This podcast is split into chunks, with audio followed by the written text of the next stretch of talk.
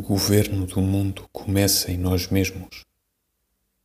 Não são os sinceros que governam o mundo, mas também não são os insinceros. São os que fabricam em si uma sinceridade real por meios artificiais e automáticos.